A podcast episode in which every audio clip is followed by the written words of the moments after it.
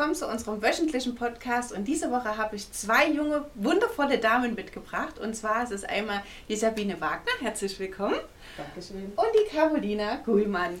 Hallo. Genau, und zwar geht es heute um das Thema, was wir ja schon immer mal angeteasert haben, unsere Masterclass. Und wir haben uns gedacht, um euch einfach die Dozenten ein bisschen näher zu bringen, der Masterclass, laden wir sie einfach zu dem Podcast ein. Also gesagt, getan, hier stehen die beiden, die in der Masterclass im August euch zur Seite stehen. So, ihr beiden, was habt ihr für die Masterclass in der HSB Akademie Schönes mitgebracht? Was natürlich super spannend ist, wie natürlich auch alle anderen Masterclasses.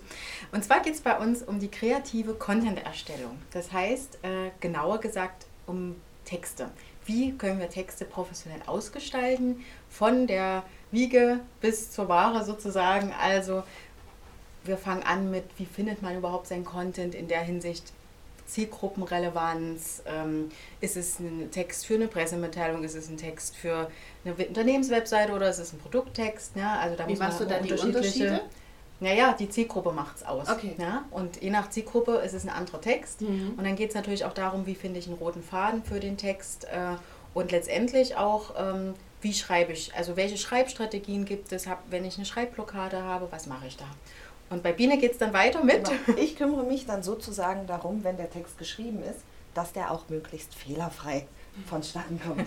Weil äh, wir wissen alle, wie es ist. Es regt mich immer sehr auf, wenn wir im Fernsehen Untertitel haben bei Blockbustern und ein Fehler nach dem anderen reiht sich an. Oder was auch ganz schlimm ist, äh, immer beim Fernsehen die Videotexte.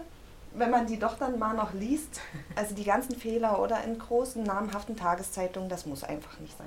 Gerade auch wenn ich wirklich sage, ich gehe damit publik, dann sollte das stimmig sein. Und ich kümmere mich darum ums Lektorat und Korrektorat.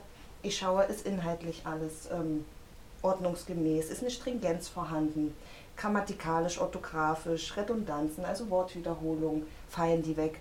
Und werde euch dann noch ein paar Tools näher bringen, die man nutzen kann, um sozusagen da auch wirklich ein paar Kniffe und Tricks äh, zu haben, weil alles kann man nicht wissen, auch ich nicht.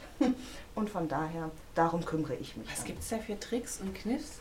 Naja, beispielsweise kann man äh, Software nutzen. Mhm. Gibt es direkt, die äh, durchlaufen das Manuskript oder den Mhm. Text und äh, markern dir dann auch schon Fehler an. Mhm. Das ist dann aber auch wieder manchmal fehlerhaft, weil die ja sehr, also die sind nicht so intuitiv wie jemand, der es wirklich liest. Ein Also richtiger Mensch. Genau, ist Mhm. automatisiert. Das heißt, da kommt man dann auch manchmal ins Schwimmen.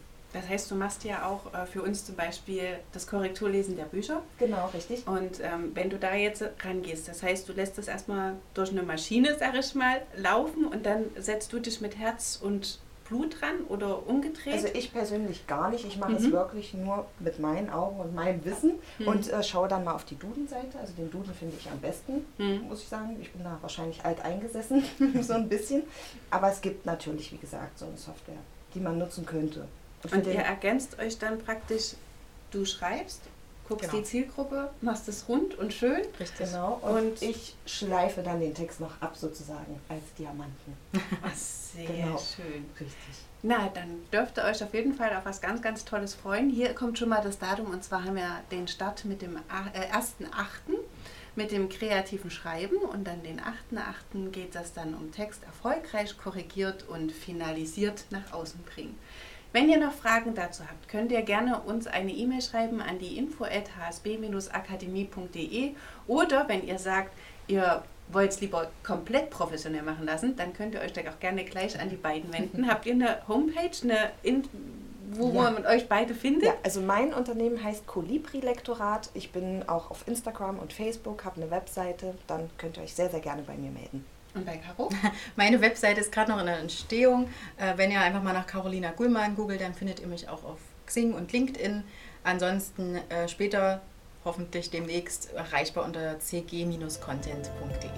Sehr schön. Dann wünsche ich euch noch einen ganz tollen Tag und viel Spaß jetzt schon mal dann beim Buchen bei, dem, äh, bei der Masterclass. Bis dann. Tschüss. Tschüss! Vielen Dank fürs Zuhören. Wir hoffen, es hat euch wieder mal gefallen. Mehr Informationen zur HSB Akademie bekommt ihr auf unserer Website hsb-akademie.de und natürlich auf Facebook und Instagram. Wir hören uns wieder nächste Woche zu einem weiteren spannenden Thema. Bis dahin!